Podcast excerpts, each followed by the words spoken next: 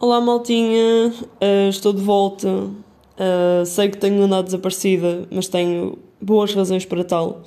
Uh, eu tenho andado a ver as análises dos meus podcasts e neste podcast vejo que o meu último episódio, o desabafo de quem ficou, tem recebido ouvintes a mais do que eu estava à espera e eu agradeço imenso todo o apoio que, que me estão a dar. Eu não sou profissional nisto, eu não faço isto de profissão, tenho muita coisa a melhorar, mas eu sei que eventualmente vou chegar lá uh, e por isso mesmo agradeço a toda a gente que está aqui desde o início. Como podem ver pelo título deste podcast, uh, venho falar de uma coisa séria, uh, do Covid que eu apanhei, dos antecedentes desse Covid e do pós-Covid. Uh, eu sei que poderá ajudar muita gente que já apanhou Covid agora e que quer saber o, como é o pós-Covid, como é que vai lidar com isso. E eu uh, espero então ajudar alguém uh, com essa informação. Para vos dar um contexto, uh, eu apanhei Covid em julho e a minha alta foi a 5 de agosto. fiquei 14 dias em casa porque o meu namorado apanhou a seguir a mim, então eu tive que ficar mais tempo por causa dele. Contexto: eu estava a trabalhar num restaurante ao qual uh, já tinha as regras mínimas de segurança, então nós fazíamos o que podíamos. Eu andava sempre a desinfetar a mão, eu andava sempre de máscara, uh, fazia o que podia. Uh, mas o, no, o, nosso patrão decidiu que deveria ir trabalhar infectado com Covid, sabendo ele que estava com Covid. Apanhei eu, uma grávida e um senhor de risco um, eu fiquei mal, o meu namorado também ficou mal. Uh, eu não conseguia sequer comer, eu não conseguia sequer ter vontade. Parecia que o levantar o garfo para comer era um esforço tão grande que eu desistia logo. Uh, eu cheguei a dar uma dentada numa Santos e deitá-la fora porque eu não conseguia comer. Um, apanhei pneumonia durante o Covid uh, o que fez com que eu fosse uma noite para o hospital apanhar oxigênio. Uh, foi um trauma, uh, devo-vos dizer, mas eu já vou chegar a esse assunto. Uh, fiquei sem paladar, fiquei sem olfato, como era esperado. Ao dia 5 de agosto eu fui trabalhar com ainda muitas mazelas, eu estava muito cansada, eu quase não conseguia pegar em pesos ao qual depois o meu patrão decidiu que me havia de despedir. Uh, tudo muito bem, uh, levou o sermão que teve que levar e levou os berros que teve que levar.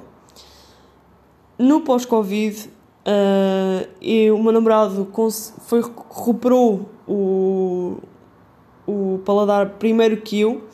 Eu ainda fiquei uns 3 meses em que a comida me sabia toda a podre, toda a podre que é um sintoma, que é um sintoma do long Covid, um, que é raro, mas pode acontecer. Então, qualquer coisa que eu comesse me sabia a podre, exceto pequenas coisinhas como tomate, um, a cebola, uh, pequenas coisinhas muito pequenas, eram umas 5 coisas que eu já não me lembro, mas o resto sabia-me tudo a podre.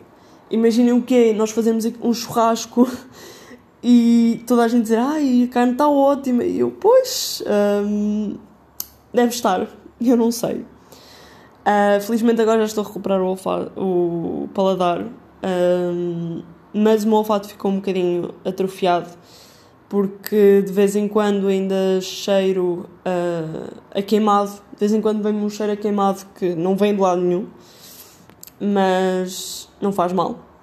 Uh, o frango, eu sei sempre quando o meu namorado traz frango para casa porque o frango cheira-me a podre. Uh, é a única mazela que eu tenho, ainda agora, uh, após seis meses.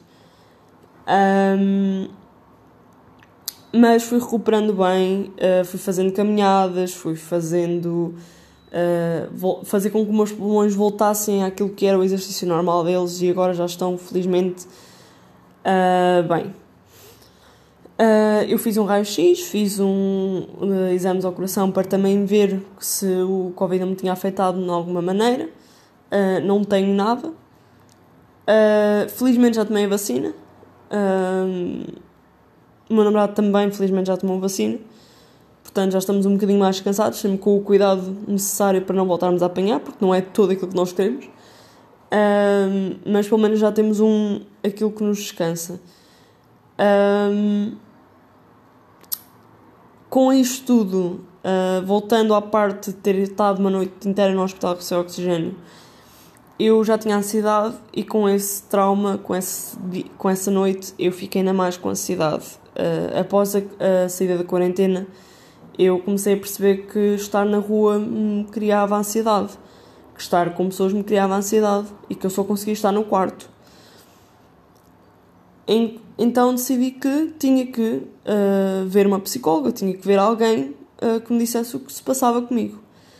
Uh, com o Covid eu desenvolvi a agrofobia, que é basicamente o medo de estar na rua, o medo de me acontecer alguma coisa na rua e eu não ter ajuda imediata no momento. Uh, e isso foi piorando com muitas outras coisas, ao qual eu fiquei muito hipocondríaca. E eu tinha medo de tomar banho sozinha ou de porta fechada. Uh, eu tinha medo de dormir, eu tinha medo de comer, eu tinha medo de estar no carro de porta fechada, eu tinha medo de dormir com a, com a janela fechada, entre muitas outras coisas. Uh, algumas já estão a melhorar, uh, outras ainda é um processo. Após o Covid eu fiquei com muita com muito medo de morrer, também é a minha parte hipocondríaca a falar, mas fiquei com muito medo de morrer porque no dia em que eu fui para o hospital com pneumonia por Covid, eu tive uma sensação de falta de ar que não, nunca na vida senti uh, e foi bastante traumático para mim uh, e fez com que eu tivesse medo de morrer. Então, para dormir é toda uma, uma luta porque eu fico sempre com medo de me acontecer alguma coisa enquanto estou a dormir ou de ficar com falta de ar. Um, então tem sido uma luta diária para combater isso. Um, já estou a ser acompanhada, graças a Deus, portanto não se preocupem, vai ficar tudo bem. Eu acredito que sim.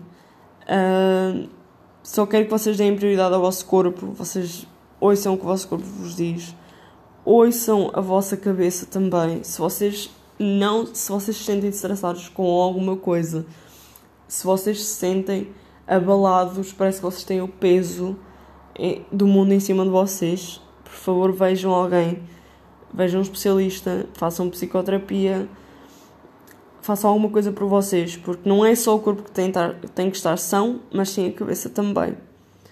Uh, foi a maior lição que eu apanhei após o Covid, uh, e por um lado, isso foi bom, ter apanhado Covid, porque me fez perceber que eu não podia adiar mais uh, a ajuda que eu precisava, e se, se, eu tivesse, se eu soubesse o que sei hoje, teria pedido essa, ajuda, essa ajuda há mais tempo. Um, por isso mesmo eu tenho andado desaparecida. Eu, tenho, eu trabalho neste momento no supermercado, eu estou a fazer o horário das 9 da noite às 6 da manhã todos os dias, com duas folgas, claro. Então não tenho conseguido estar mais presente neste podcast, mas eu nunca me esqueci deste menino que é o meu podcast. E espero agora, uh, que já me habituei mais ao horário, uh, conseguir continuar este projeto, uh, aquilo que eu quero fazer com este projeto. Um, e com a vossa ajuda eu de certeza vou conseguir. Um, desde já volto a agradecer mais uma vez toda a gente que tem ouvido o meu podcast. Vocês não sabem o quão importante é para mim ver aqueles números, porque significa que eu, a, a minha opinião interessa a alguém, que foi uma coisa que eu sempre achei que não interessava, na verdade. Um, eu desde já agradeço imenso a toda a gente.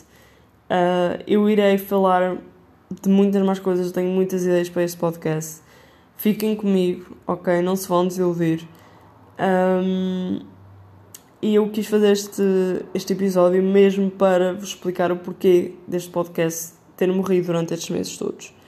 Mas, como a Phoenix, um, renasceu das cinzas e vai ficar ainda melhor, ok? Desde já agradeço imenso a toda a gente. Obrigado por me estarem a acompanhar. Fiquem bem, cuidem-se, amem-se, que vocês merecem todo o amor deste mundo.